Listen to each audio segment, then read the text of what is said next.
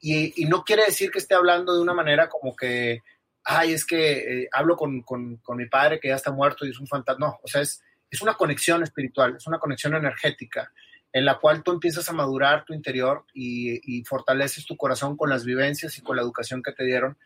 Y creo que Dios es muy sabio y tiene perfectamente bien establecidos los tiempos para cada persona para que podamos salir adelante y crecer con lo que nos toca vivir. Hola titanes, soy Raúl Muñoz. Bienvenidos a un nuevo episodio de Titanes Podcast, donde hablamos con emprendedores, líderes de opinión y dueños de negocio con el fin de conocer la historia detrás del éxito, lo que sea que eso signifique. También conocer todas sus experiencias, aprendizajes y fracasos en este camino.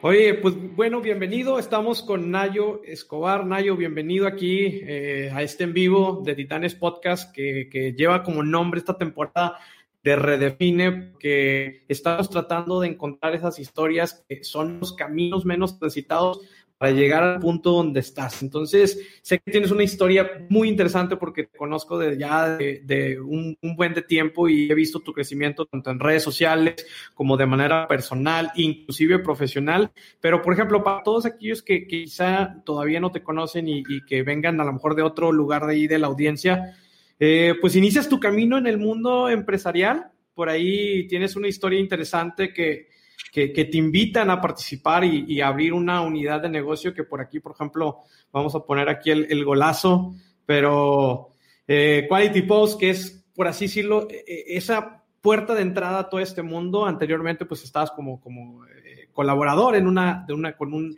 en una empresa. ¿Y, ¿Y cómo es este proceso de convertirte primero de empleado a convertirte de volada así en un 2x3 a liderar un proyecto y que este proyecto sea un proyecto que, que, explotes, básicamente? Bueno, te saltaste un pedacito, Raúl, este, eh, porque entre Quality Post y mi etapa de, colaborador en, empresas estuvo precisamente Perfect Design, que fue mi primera empresa. Este, de hecho, Perfect Design la abrimos precisamente en, una, en, un, en un momento muy complicado de mi vida porque acaba de fallecer mi papá, quedaba muy poco sustento en casa, este, un año, tres meses exactamente. Nos aventamos, eh, Rafael Navarro y yo, mi compadre, este, a hacer Perfect Design, prácticamente con una mano por delante y otra por detrás. Y al año, precisamente, se nos acaba el capital para seguir creciendo. La empresa iba bien, sin embargo, necesitaba más capitalización y no teníamos las posibilidades de conseguir el capital y tuvimos que cerrar y se me juntó precisamente con, con, una situación, choqué el único, el carro que traía, que era un X11, este, un Chevrolet X11 que lo tengo en mi corazón, porque fue pérdida total, este, y literalmente me quedé en la calle, este, en ese momento le hablo precisamente a Mauricio Ar, que es, es fue, eh, es ahorita el socio mayoritario de Quality Post, y fue precisamente cuando empezó todo este tema, va por mí, estaba yo en Madero con Serafín Peña, me recoge porque literalmente no traía ni para el camión y, el día, y me dice, mañana vamos a juntarnos para ver qué fregado vamos a hacer, pero tu vida, tu vida tiene que, que seguir su camino de éxito. Y en ese momento fue cuando me, me, me, propusieron, él y en aquel entonces eh, otro de los socios de, Quality Post, Melesio González, que o abríamos una mensajería o abríamos una fumigadora porque eran dos proyectos alternos que tenían ellos precisamente dentro de su proyecto que era Quality Services, que era una compañía de limpieza en donde yo trabajaba cuando pasó lo de mi papá y después abrí Perfect Design. Entonces, este, decidimos abrir la mensajería. Empezamos con, con, un capital de cuatro motocicletas porque era lo único que se tenía para empezar y yo era uno de los motociclistas. Entonces, este, prácticamente vendía, distribuía, operaba, trataba de, estaba precisamente distribuyendo la ciudad a ver cómo, cómo, porque era un proyecto que no conocíamos nada. Entonces, era desde, desde este, segmentar todo, todo el estado por calles, por ciudades, por zonas, para empezar precisamente una distribución de, mensajería. a las tres semanas de haber empezado todo este, todo este proyecto, nos cae el primer cliente que fue Arrendadora Financiera del Norte en aquel entonces, con 3.600 estados de cuenta. Fue la primera parte de la que entregamos. en mi casa quedaban prácticamente cinco semanas de sustento para comer. O sea, no, no, no, no como que, no, para comer, literalmente. No había otro ingreso en casa. Y agarramos, me acuerdo, el segundo cliente fue Electra y empezó porque yo entré sin sueldo, o sea, estaba como socio industrial y así fue como empezamos a, a hacer crecer esta hermosísima compañía que tanto amo, que, que es Quality Post. Este, y así empieza mi, mi, mi, historia empresarial. Este, duré 16 años, casi 17 en Quality Post, nos pasó de todo, aprendimos mucho, fue como quien dice mi maestría y, mi doctorado. Posteriormente, después de, de esos 16 años, eh, decido vender mis, mi, mi, participación, mis acciones y empezar un rumbo nuevo, precisamente por, por lo mismo de que les platico que cuando uno le llama la pasión y empieza a entender su esencia, este, por más loco que, que, parezcan las cosas y las decisiones que tomas, te vas por el rumbo que quieres realmente este, seguir. Y, y, se los digo a toda la audiencia, es, es, ese vacío que de repente sientes que aunque tengas todo a tu alrededor, no estás pleno, no estás completo. Y no es porque no te guste lo que estás haciendo o porque no estés contento con lo que estás ganando o porque no, sino es es algo que te, que, que te viene desde tu interior, que te está gritando que el camino es por otro lado.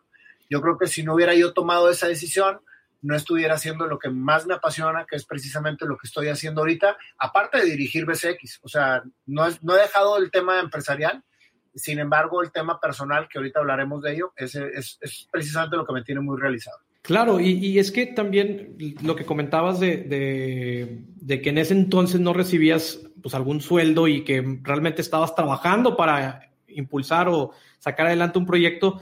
Y, lo quiero aterrizar hoy en día, cómo están muchos de los que están trabajando y quizá algunos los recortaron su sueldo, otros inclusive pues hubo despidos por todo este tema con el que estamos viviendo actualmente pues, ¿qué, ¿qué, recomendación tú les darías a aquellos que, pues, en este momento están pasando, pues, esos tragos y que quieren salir adelante, ¿no? Que quieren echarle ganas, o sea, por dónde a lo mejor eh, buscarle o, qué hacer, ¿no? En, en, esos momentos donde, donde parece que no encuentras, que de plano no encuentras ese arco iris después de, de, terminar el túnel o esa luz después del túnel. ¿Qué, qué le recomiendas a todos ellos y, y, qué es lo que tú viviste en ese momento y que dijiste, oye, ¿sabes qué? Pues le tengo que atorar porque le tengo que atorar porque yo creo que esto me va a dar para algún futuro? Mira, yo creo que primero que nada tenemos que tener mucha claridad de lo que requerimos para vivir, o sea, el sustento básico y mínimo, porque muchas veces la gente, número uno, empieza un negocio pensando que se va a hacer millonario de la noche a la mañana y eso no sucede. O sea, son años de, de trabajo para, para, poder empezar a hacer dinero, este, a, a generar eh, algún ingreso fuerte. Pero para eso, tú tienes que tener perfectamente claro cuál es tu plan y cuál es tu necesidad para poder llegar a ese punto. Y eso estamos hablando de que es la necesidad mínima. Entonces, haces un presupuesto, que yo se lo recomiendo a todos, que poca gente lo tiene, un presupuesto claro y conciso de lo que requieres para vivir, y eso es tu mínimo ingreso que tienes que generar para poder estar estable. Entonces, el primer objetivo que te tienes que poner como empresario es generar ese ingreso para no tener que, desviar tu atención y tu enfoque en generar por, por otro lado este, ingresos y que te ayuden a solventar y te desconcentren de lo que estás haciendo este, para tu empresa. Y eso es en cualquier circunstancia, no nada más para ser empresario. Siendo empresario, siendo ejecutivo, empleado, lo que seas, siempre tienes que tener claro con cuánto vives. Porque muchas veces cuando no hay esa claridad, gastas más de lo que ganas y te terminas endeudando y ya no hay dinero que te alcance para poder realmente este, llevar a cabo tu, tu, tu, sustento. Entonces, cuando tienes esa claridad, entonces te haces organizado y dices, voy a generar este ingreso y este ingreso va a ser lo que me permita vivir mientras que genero más. Oye, te sale otra necesidad, mételo dentro de ese presupuesto y entonces empiezas a hacer planes paralelos para poder generar ese ingreso en el tiempo que tengas disponible. Es toda una planeación muy simple, a lo mejor se escucha muy simple, pero que nadie lleva a cabo, Raúl. Y cuando, cuando esa claridad impera, entonces el estrés se vuelve al menos este, menos intenso porque ya tienes, ya tienes un objetivo a llegar. Yo le digo a la gente, oye, no me digas que estás estresado porque necesitas ganar más dinero.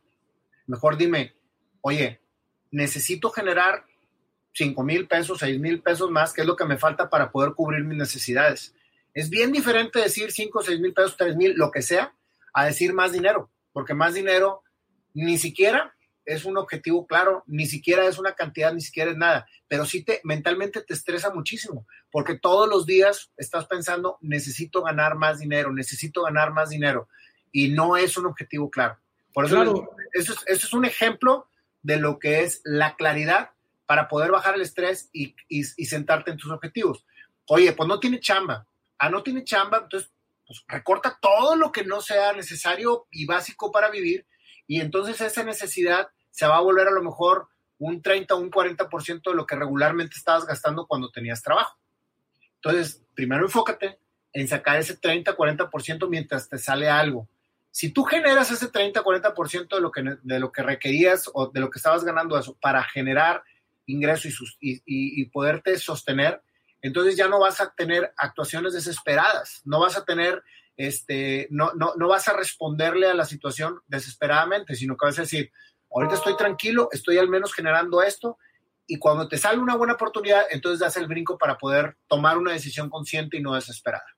Claro, porque somos muy cortoplacistas y queremos todo rápido, como bien comentabas, ponemos un negocio y ya queremos al siguiente día estar generando utilidades. E inclusive la primera vez que tienes una buena venta o que logras a lo mejor ese cliente, cerrar ese prospecto que tenías por ahí y que te va a generar quizá a lo mejor lo que puedes generar en uno, dos, tres meses, ya lo, ya lo andamos pensando a ver en dónde nos vamos a gastar, qué nos vamos a comprar. Oye, que salió el iPhone nuevo, pues quiero el iPhone nuevo, que salió el reloj tal, pues quiero ese reloj. Entonces, pues como que en lugar de estar pensando un poco más a futuro y que hay muchos que a lo mejor en, su planeación que te tuvieron jamás imaginaron que una pandemia vendría a mermar todos sus ingresos, vendría a impactar sus finanzas y, cuando sí tenían ingreso y dinero, pues ellos continuaban con su mismo estilo de vida, continuaban este, a lo mejor gastando, en lugar a lo mejor de invertirlo en activos, en, en invertirlo en patrimonio para que eso te pudiera generar a lo mejor ingresos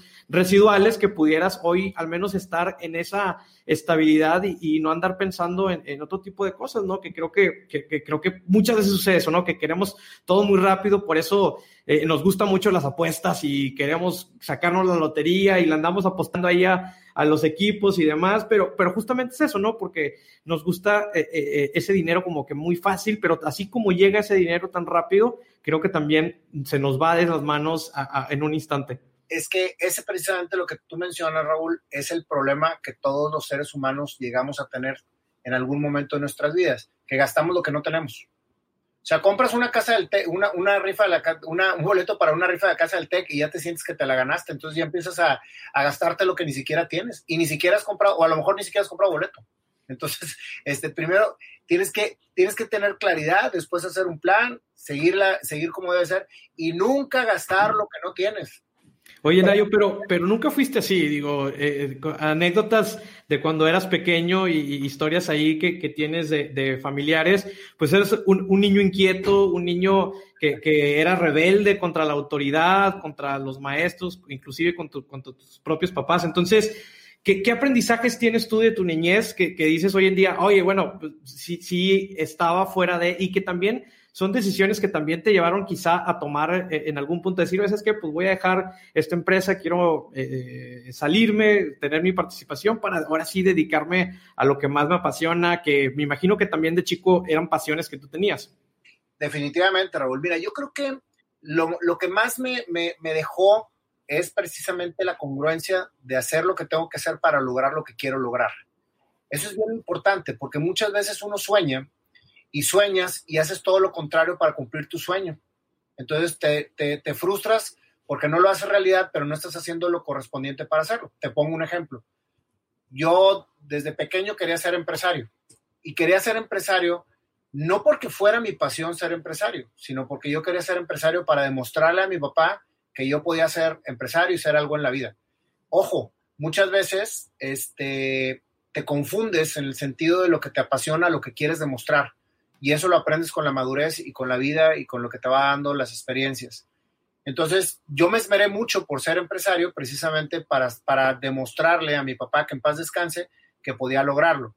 Sin embargo, toda esa, toda esa eh, euforia que tenía por, por llegar a hacerlo era una incongruencia con lo que estaba haciendo dentro de mi vida, porque era muy inquieto, como tú ya lo mencionas, este, me corrieron de cuatro secundarias, era un desmadre por completo, este, y era una incongruencia porque decía, bueno, ¿cómo quiero llegar a hacerlo si no estoy realmente sentando las bases para lograrlo? Ahí en ese momento, ¿cuándo te hizo ese clic? Digo, me imagino que porque eh, en la edad adolescente y en la edad de la juventud, pues obviamente todos tenemos esas rachas de rebeldía y de, querer ir en contra de la autoridad. Entonces, pero digo, si ya estabas pensando en querer ser empresario, ¿cuándo de repente fue como que dijiste, ah, caray, sea, que, hubo algún detonador o algún cambio en el, en el camino? O sea, que, que dijiste, ¿sabes qué? Ese camino que estoy tomando no es por ahí, porque no dudo que muchos de los compañeros, muchos de tus amigos se quedaron por ese mismo camino y, y, pues no sé, no sabemos dónde, dónde hayan terminado. Entonces, ¿hubo algo en específico que dijiste, ¿sabes qué? La estoy cagando. Totalmente, lo tengo perfectamente claro. Cuando termino secundaria, después de haber experimentado desde una secundaria privada hasta otra privada, después una donde los pandilleros casi me querían matar y terminaron siendo mis amigos, y terminar en una secundaria de puras mujeres, esos cuatro, esos cuatro mundos con los que viví este, fueron de gran experiencia para mí y de gran aprendizaje. Este, sin embargo, no me había caído el 20 de todo el problema que estaba causando en casa y, y lo mucho que me estaba separando de lo que realmente quería lograr cuando mi papá me dice, oye, pues ahora sí, se te acabó la oportunidad de, estudiar una carrera porque yo creo que a como tú te comportas y como estás llevando tu vida estudiantil, pues no tienes futuro. Entonces, definitivamente vas a una técnica este, y ahí acaba tu carrera, hasta una técnica. Admiro mucho a los técnicos porque en realidad un técnico nunca se muere de hambre y la visión de mi padre en aquel entonces a lo mejor era correcta porque decía, oye, pues de tenerte aquí de flojo en la casa a, que sepas hacer algo, pues échale ganas y, aprende a hacer algo, pero pues no, yo ya sé que no te va a dar más la capacidad de lo que tienes. Después de muchos años creo que lo entendí y acabo de sacar un escrito ahora que cumplió 29 años de casados, que no sé si lo, lo vieron, de hecho hice un video de eso, y ahora sí entendí que eran retos que me estaba poniendo para ver por dónde fregados me encaminaba, porque pues este, y fue un reto muy grande, entonces le decía, oye, yo no quiero ser mecánico automotriz, o sea, no quiero ser técnico mecánico, porque ni siquiera me gusta la mecánica. Pero me dice, no, pues vas a hacer eso porque eso es para lo único que te da tu comportamiento, tu intelecto y todo. Entonces, este, me dice, y no es porque vuelva a lo mismo, este, no es porque esté en contra de una técnica, sino porque ahí acaba, ahí acaba el estudio. Entonces, este, me dice, tú no estás para estudiar una carrera profesional. Total, en vez de actuar de manera este, congruente con lo que tenía que demostrar para poder regresar a, estudiar algo normal que me llevara a una carrera, seguí con mi rebeldía. Todo ese año me la pasé este, pinteándome la de la escuela, este, me aventé todas las películas de picardía mexicana que ven aquel entonces en el cine de, Chihuahua, me hice un desmadre, este, y pues lo único que logré fue que mi papá sostuviera su postura de seguir estudiando técnico. En eso nos cambian a Monterrey. Este, yo viví en Chihuahua cinco años, a mi papá lo regresan a Monterrey y le digo, oye, ya quiero sentar cabeza. Ahí fue cuando dije, güey, es mi última oportunidad. Ya quiero sentar cabeza, dame la oportunidad de estudiar una prepa normal para poder seguir con una carrera. Este, me dijo, ok, demuéstrame que en realidad quieres estudiar una carrera sacando buenas calificaciones y te doy la oportunidad de meterte en una preparatoria para que estudies una carrera. Exenté todas ese semestre porque fue la técnica precisamente del TEC. Este, afortunadamente me fue muy bien porque guay no soy. Entonces, este, de ahí ya me dieron la oportunidad de estudiar. Ahí después ya no volví a tronar ninguna. Este, empecé a encontrar la congruencia, pero dentro de esa congruencia, y eso es bien importante, también existen bloqueos que tienes que defender cuando realmente eres congruente hacia donde quieres ir. Yo decía, ¿cómo, me voy, a, cómo voy a ser empresario si ni siquiera tengo la, lo, que es la experiencia de trabajar? Entonces, ya tengo 17 años y no he trabajado en ningún lado. Entonces, para mí era como que una presión y tenía que concordar estudio con trabajo. Y entonces me metí a estudiar, a, digo, me metí a trabajar a McDonald's. Entonces, desde ahí ya no empecé, ya no dejé de trabajar. Tenía 16 años, casi 17. Este, después de ahí ya vinieron otros cuatro trabajos más en, diferentes empresas, etcétera. Y mi papá estaba en completo desacuerdo porque decía que no era posible que yo, por desenfocarme, por, por trabajar, me fuera a desenfocar de estudiar. Le digo, es que mientras que te sigas sacando buenas calificaciones, pues no tienes por qué no dejarme hacerlo.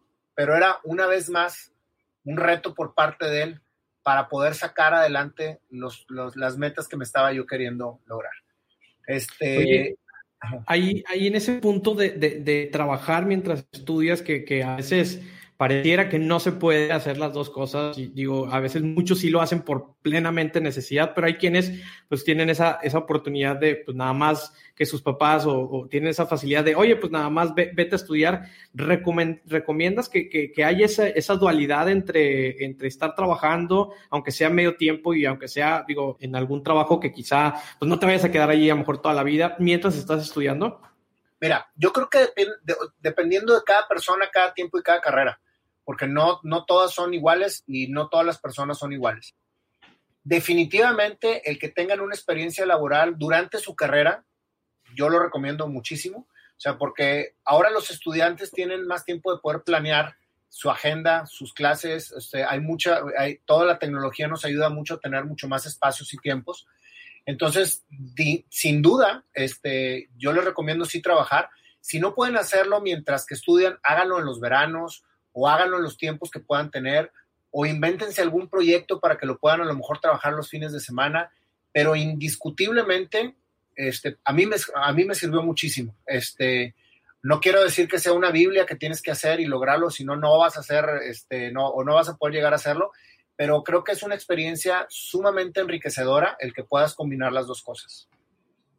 Oye, Nayo, y hablando, por ejemplo, cuando recién terminas y pues ya continuabas ese, ese, ese proceso, ese camino y, y que, que, obviamente pues tuviste a, tu familia. Y justamente regresando al video que publicas donde, donde agradeces a, a tu padre todo, todo esto, eh, ¿cómo, ¿cómo, afrontas ese, ese camino, ese, esa carrera sin, sin esa figura que, que, tú tenías de, de, retos, de dónde vuelves a, a, conseguir esos retos cuando encuentras esos momentos difíciles y que dices, ya no sé si es por aquí, si estoy batallando, o sea, ya no tienes como esa, esa persona que está ahí tras, detrás, detrás y con, pareciera que, digo, yo creo que en ese momento, pues todos como, como, hijos, pues pareciera que nos están nada más fregando por querer fregar hasta que sucede lo que sucede y que dices, oye, pues quizá el viejo tenía razón, ¿no? En algo, ¿no? Entonces, ahorita para ti, con este video, me imagino que es una manera como de, de, tributo y de,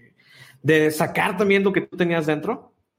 Mira, este, yo me tardé 29 años, Raúl, que fue precisamente ahora que cumplió 29 años mi padre este, de haber fallecido, en terminar de asimilar este, el que ya no lo tenía, el tema, el terminar de asimilar que ya no estaba y eso pasa precisamente porque no tuve el tiempo de parar para poder hacer ni siquiera el duelo de, de, haberse ido, ¿no? Sin embargo, toda la, toda la evidencia, lo que tuve, este, queda en una conexión espiritual que cuando te hablas a tu interior y te conectas con Dios estás en una conexión espiritual donde te vas tú mismo este, sacando las conclusiones y guiando hacia las decisiones que tienes que tomar.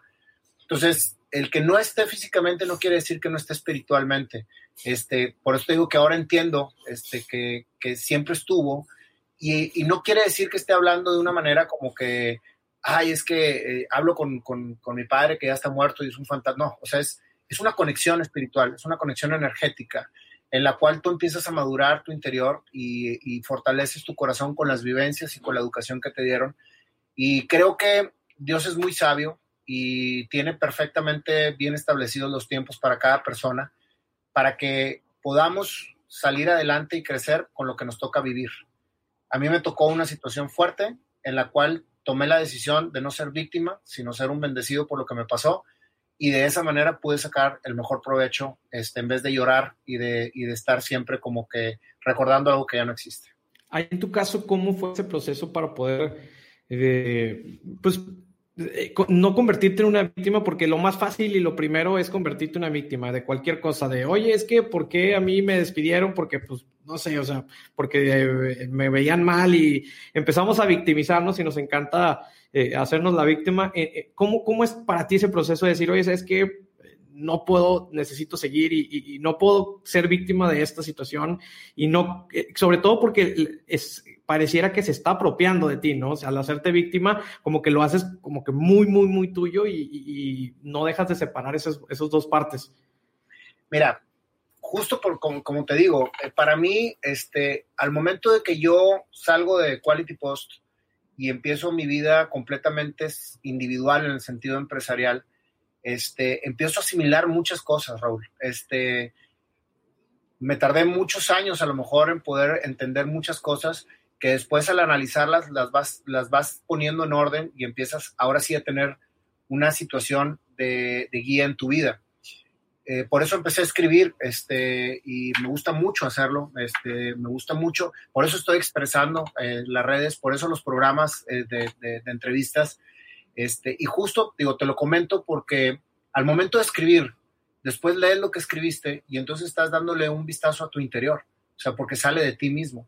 Este, escribí por ahí un artículo que se llama Víctima, Sobreviviente, Superviviente, que son las tres etapas en las que, en las que el ser humano, al menos en las que yo pasé, para poder haber aprendido de lo que viví. Cuando eres víctima, eres una persona que vive ciclada en lo que te pasó y arropándote siempre por lo que te pasó para no poder hacer lo que, vas, lo que, lo que necesitas hacer o lo que quieres hacer. Entonces, este, en este caso, ese ciclo te mantiene siempre estático y sin crecimiento. O sea, porque de esa manera este, no evolucionas y no terminas de, de este, entender el por qué pasó. Ahí vas a ser una víctima. Entonces ahí se vale que la sociedad te arrope y que diga, no, pobrecito, lo que pasa es que su papá murió o su mamá los dejó o su esposa le puso los cuernos o, o se tuvo que, o lo corrieron del trabajo. Todas esas son las etiquetas en las que uno se arropa para no crecer y para no cumplir sus objetivos. Ese para mí es el estado de victimación. O sea, no, no, no trascendiste. Sigues, sigues el mismo ciclo. Al momento de entender esto, te das cuenta que no existe absolutamente nada más que el preciso segundo que estamos viviendo. Entonces, lo que pasó ya es parte de tu pasado, ya no existe. Y si estás echando a perder tu ahora por vivir atrapado en el pasado. Ese es el estado de victimación. La parte de sobreviviente es cuando realmente asimilas la, lo que te sucedió, pero no, no creces y no lo, no lo llevas a cabo en tu vida para sacarle provecho a lo que te sucedió. Entonces, ¿qué quiere decir? Te pasó algo, ya lo, ya lo asimilaste, pero sigues cargando ese peso. No lo, no, no lo terminas de, de, de superar. Y por, por lo mismo, no creces. Y superviviente es cuando tuviste una situación muy compleja, dramática, pasaste por la asimilación y entonces lo llegas a cabo como un fortalecimiento para poder dejar y crecer y, y, dejar a la gente tu experiencia por lo que te pasó. Ahorita para mí, este, en todas mis conferencias menciono que mi padre falleció, mi, padre, mi, padre se suicidó. Entonces es un drama muy fuerte. Y me dicen, ¿cómo llevas eso a las, a las conferencias? Pues es que eso fue. Y, y por eso viví muchas situaciones en las cuales ahora les digo, soy un superviviente de un suicidio familiar, porque aprendí, crecí y de esta manera honro eh, lo que mi padre hizo en vez de llorar y ser víctima de lo que él hizo. Eso para mí es, llegar a ese punto de supervivencia. Y venimos al mundo a ser supervivientes, no a ser víctimas ni sobrevivientes. Eso es, esa es mi filosofía muy particular. Este, y precisamente lo llevé a cabo. Voy a empezar precisamente a, hacer cápsulas con todos mis escritos para, para, dejarlos ahí porque la gente le da flojera leer. Entonces, este, lo voy a hacer precisamente cápsulas, es uno de los proyectos que traigo, para, porque son todas mis filosofías de vida que los escribo muy para mí. De hecho, salen en, la revista, en, Cultura, en una revista que se llama este, Sociedad y Cultura, que es una revista que yo quiero mucho de, de mi amigo Roberto Garza este, pero obviamente la gente ve más eh, las redes sociales que leer una revista. Entonces, este, la, quiero llevar a cabo precisamente para eso. No sé si contesté tu pregunta. Sí, sí, sí. Oye, y hablando, por ejemplo, de, la parte de escribir, que, que, de hecho también es pasando a, este punto de, pues, ¿por qué compartir historias? ¿Por qué eh, llevar un mensaje a más personas? ¿Qué es lo que, pues, te nace el empezar a hacer como como estas entrevistas y que sobre todo en estas entrevistas escribes canciones, que ahorita también vamos a tocar ese punto de, de, la música, pero ¿qué, ¿qué, qué, te llama a compartir en redes sociales? ¿Qué te llama a, a hacer este tipo de entrevistas? ¿Y qué es lo que buscas con, con, este, con este hecho, no? Mira, yo desde chavito, o sea que ahí vuelvo otra vez a la niñez, para que por favor dejen a sus hijos soñar y los apoyen en todo lo que quieran hacer. Este, yo soñaba siempre con escenarios o sea, yo jugaba este, a que era cantante, a que era actor, a que era torero, a que era todo, pero todo con público, ¿no? Este, y toda mi vida traté de ser yo llamaba mucho la atención, me la pasaba haciendo desmadre en las fiestas, en las bodas, en todos lados, este, porque ahí está la esencia, es lo que te está llamando, ¿no? Entonces, llega un punto en mi vida en donde digo yo, a ver, ya tengo 46 años, este, me encanta la música, soy un melómano de corazón, me, me, me gusta muchísimo todo lo que es este, la música. Eh, yo tocaba teclado, sigo tocando teclado, pero pues siempre el teclado es una parte del, escenario, pero no es el, actor principal de toda la parte del escenario, ¿no? Entonces decía, yo quiero cantar, porque, porque yo soñaba cantar y quiero cantar, y fue cuando empiezo a cantar. Y no te imaginas lo que lo gozo, Raúl, porque al principio, pues fue, me topé con todos los bloqueos, bullying y todo lo que no te puedes imaginar, porque como seres humanos estamos acostumbrados a, siempre jalar al que quiere hacer algo diferente por dos situaciones. ¿eh? Una, porque lo quieres mucho y no quieres que, no quieres que haga el ridículo y se lo madreen. Y otra, porque no, quieres, no quieren que el otro haga algo que tú no te atreves a hacer. Pero siempre hay ese bloqueo. Entonces, este, cuando me decido empezar a cantar, y que todo el mundo me decía que por favor no lo hiciera, porque en realidad ahorita me, me escucho, güey, sí cantaba muy mal. O sea, pues nunca había cantado, pues obviamente, güey, cantaba muy mal. Este, yo les aconsejo que cuando quieran hacer algo diferente, pidan, pidan la opinión a un experto y no a un amigo ni a un conocido, ni se dejen guiar por lo que lo los que lo critica la gente. Entonces fui con la maestra de mis hijas, este, le dije, a ver, dime por favor, tú que eres una profesional, si tengo o no futuro como cantante. Y entonces, este, era una cubana, este, que le mando saludos, este, Miss Vialis, este, y dice, te voy a hacer una prueba, y si realmente tienes futuro, te voy a decir la neta, y si no, no te vayas a enojar conmigo, pero pues, ni para qué perdamos el tiempo. Tal me hace una prueba, me dice, efectivamente cantas muy mal, pero, pero eres entonado, y trabajando bien tu voz, metiéndole muchas ganas a aprender a cantar y a saber cómo hacerlo, traes precisamente el, o sea, eres entonado. Y ya siendo entonado, ya con eso tienes un check, pero vas a tener que trabajar mucho en eso. Y ahí es donde, encuentra, en donde empieza nuevamente la congruencia de la que te hablaba hace rato. Entonces tengo que ponerme a estudiar y tengo que echarle muchas ganas para aprender a cantar. Pero como buen aborazado, inquieto y hiperactivo, güey, pues no esperé a saber cantar para hacer una banda. Y entonces invité a una banda de puros eh, viejillos igual que yo y la verdad es que pues todos sacamos, desoxidamos este, todo y con un cantante muy malo, así nos presentábamos porque eran pruebas que yo mismo me ponía para poder realmente agarrar seguridad en el escenario. Entonces yo me subía atemorizado a cantar porque sabía que todo el mundo me iba a criticar, pero era, era realmente alimento para poder sacar adelante mi casta y seguir adelante con mi proyecto. Este, como decían, a ver, este güey se va a esmerar en cantar y va a cantar, cabrón. Y finalmente lo hermoso de todo esto, Raúl, es que mi banda actualmente es una banda con puro músico profesional, que en su momento fueron músicos de boda. Este, todos son unos expertos músicos, lo cual me llena de emoción y de orgullo, los Black Sox. Y la banda toca para beneficio.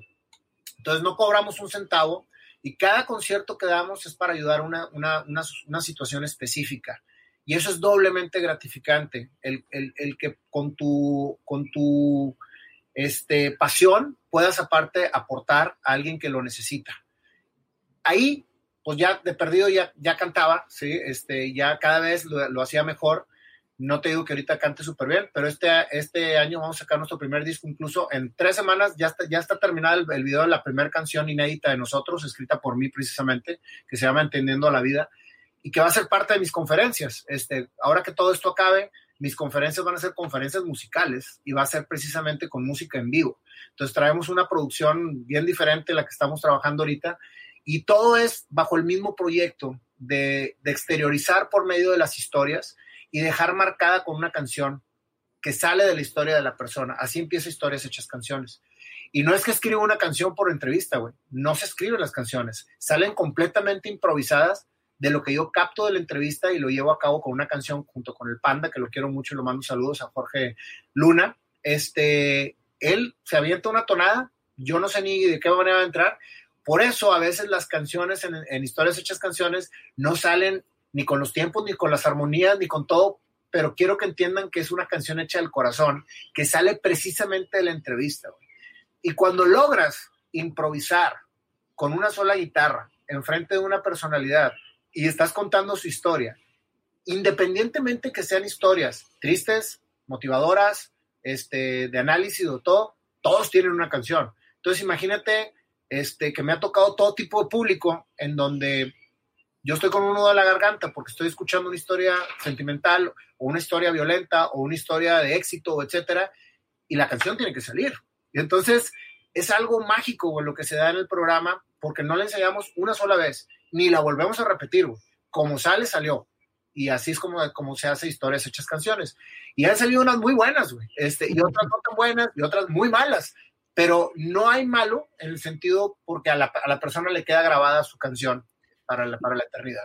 No, claro, y al final de cuentas, me, me, quiero remarcar esa frase que dijiste, que todos tenemos una canción y, y, y, no es por decir de que dependiendo de qué lado te toque cantarlo, de qué lado te toque escucharla, pero muchas veces eh, eh, eh, no estamos conscientes, ¿no? Y, creo que si manejamos esa congruencia, pues también dependiendo de, qué historia quieras, qué canción quieras, pues es como tenga, tienes que llevar tu vida. Si quieres una canción de éxito, pues tienes que, ser tú una persona que, se rija por esos valores y por ese, en búsqueda de eso. O si quieres, pues que, todo sea triste, una canción muy triste, pues a, a lo mejor así estás, ¿no? Y volvemos al caso que hablamos de de, si, de convertirte en víctima o, convertirte en, sobreviviente y superviviente. Eh, eh, entonces, creo que también va por ahí y esta plataforma, por ejemplo, de, de, YouTube y de las entrevistas y todo, también sale de manera ah, como, como de esto, de, poder compartir estas historias y poder tú contarlas o, cómo viene toda esta revolución en, en temas de redes sociales.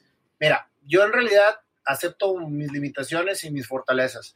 Y yo cuando empecé todo esto tenía 180 amigos en Instagram o 180 gente que me siguiera y literal 350 en Facebook. Yo no sabía de redes sociales, no, no le entendía. Este, y mi socio, productor del programa y a quien le mando también muchos saludos, Marcelo Neri, eh, que es un genio millennial, este, con una mentalidad totalmente opuesta a la que yo tengo y con una manera de trabajar completamente opuestos, hemos hecho un gran equipo. Este, y él fue precisamente el que fue dándole forma a toda la parte del programa de historias hechas canciones. Juntos ahí más o menos le dimos, le dimos forma. Al principio, pues imagínate que batallaba para, para tener invitados, güey, porque le decía, oye, te quiero entrevistar, este, pero ¿de qué va a ser? Este, de veras, entonces empecé con el panda, güey, porque nadie quería, quería que lo entrevistara, o sea, batallaba mucho para, para, para, para conseguir entrevistados. Hoy, ahorita tengo una lista de 150 personas este, por entrevistar, este, más otra lista de filtros, porque me llega muchísima gente que quieren que las entreviste. Afortunadamente, este, el programa pues empezó a tener mucho éxito. El formato que, que Marcelo propuso era precisamente sacar en YouTube la entrevista completa y de ahí extraer cápsulas que fueran precisamente eh, cápsulas de impacto para Facebook y para Instagram. Entonces así podíamos llegar a los tres públicos este, de las diferentes plataformas.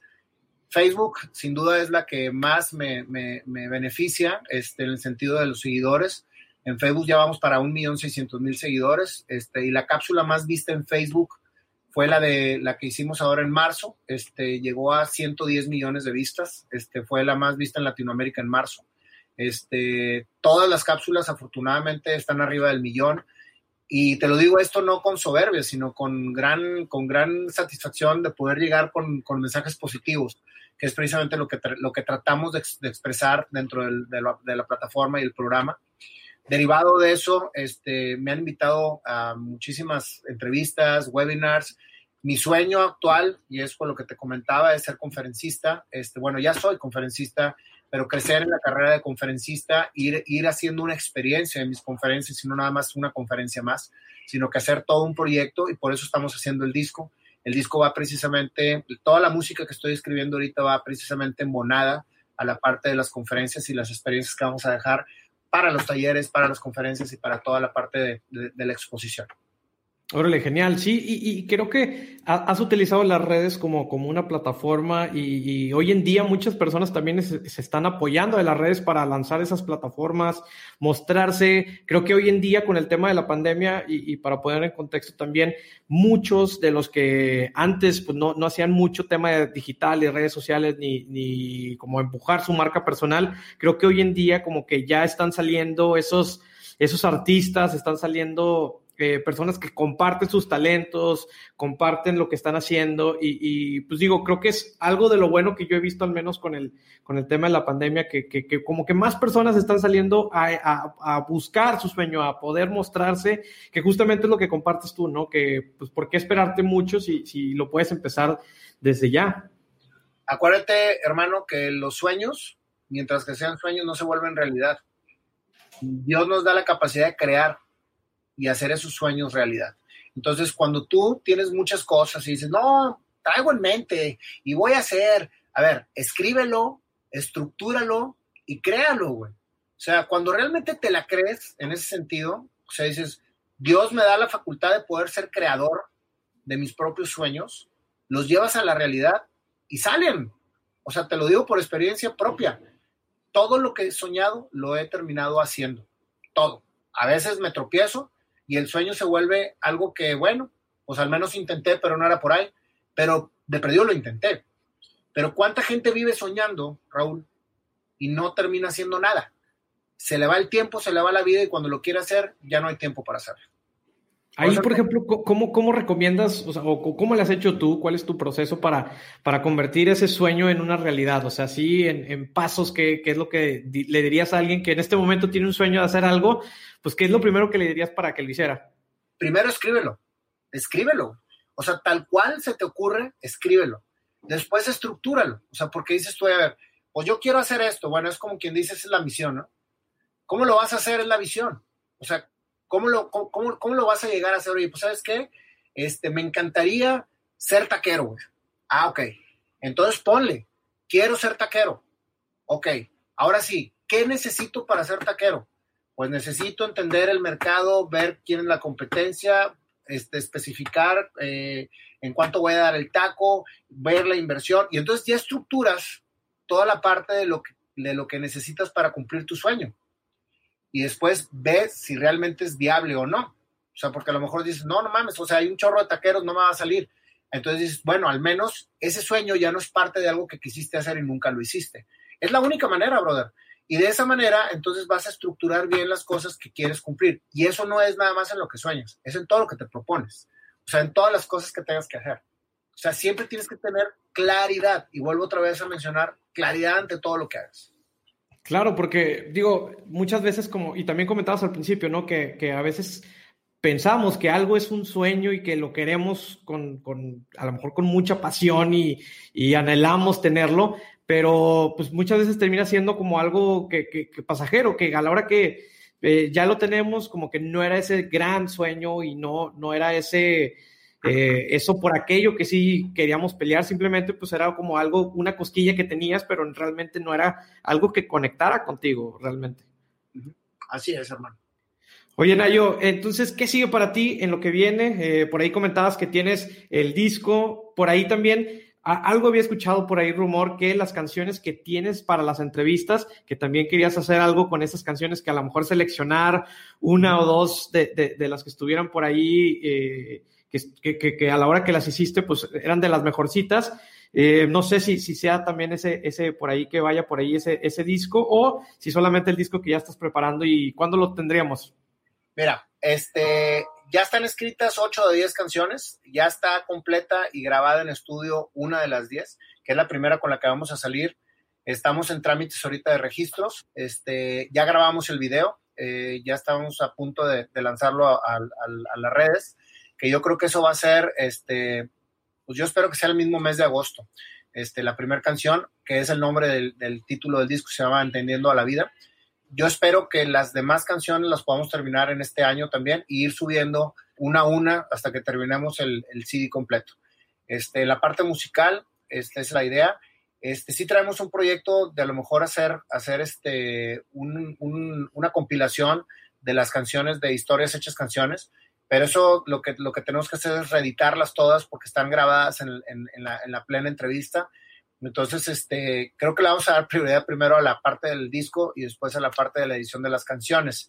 Estamos trabajando precisamente ya en la plataforma para los talleres, este, que es otro de los proyectos que tenemos dentro del proyecto de Nayo Escobar. Y estoy, estoy trabajando también en mi primer libro, que me estoy tardando, pero trae este, mucha, es un libro muy, muy profundo. Este, se llama Vives para ti, con signo de interrogación, y es precisamente este, un análisis de cómo vivimos en la vida, cómo vivimos en la sociedad y lo que vivimos desprendidos de lo que realmente somos este, nosotros para nosotros mismos.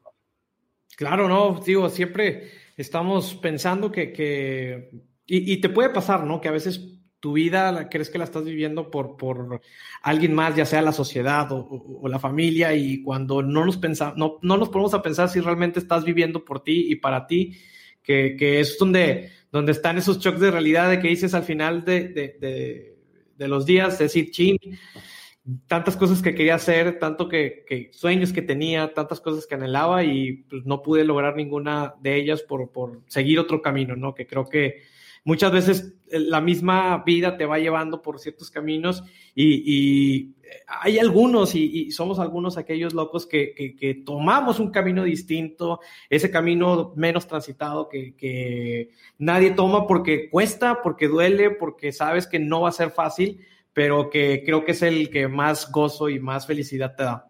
Así es, hermano, definitivamente. Oye, Nayo, tus redes sociales ya nada más para despedirnos, donde pueden ubicar las principales, tu Instagram, YouTube y demás. Todas, YouTube, Instagram, Facebook y, este, y Spotify, Nayo Escobar, este, con Y, Nayo Escobar, y ahí les va, les va a salir de manera directa. Ahí le, síganme, eh, subimos cosas interesantes, positivas, y se trata precisamente de ser una comunidad que aporte algo diariamente, este, porque toda la gente que me escribe, le trato de contestar a todos, este, de ahí salen grandes historias, grandes entrevistas, entonces este, estamos con eso. Y viene con, como te digo, estamos trabajando ya en el proyecto de hacer este, entrevistas virtuales, como la que estás haciendo tú ahorita, este, porque pues nos tenemos que acoplar al, cambio de, definitivamente, pero no vamos a dejar de hacer las entrevistas, las historias hechas canciones, porque esas tienen que ser vivenciales y tienen que ser con el invitado enfrente para poder vibrar y poder hacer su canción, si no, pues no, no se puede.